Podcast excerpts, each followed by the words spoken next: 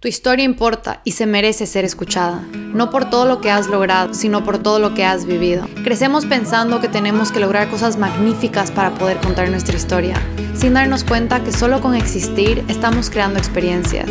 Experiencias que nos hacen quienes somos. Experiencias que tienen la capacidad de cambiar la vida de otros si encontramos las agallas de contarlas.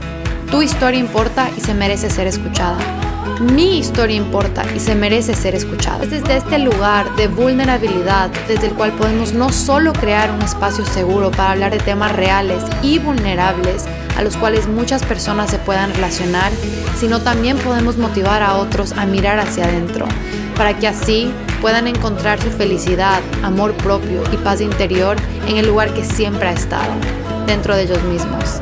Este es solo el comienzo de mi espacio seguro, tu espacio seguro, nuestro espacio seguro. Siempre un color y tres palabras, viviendo en amarillo.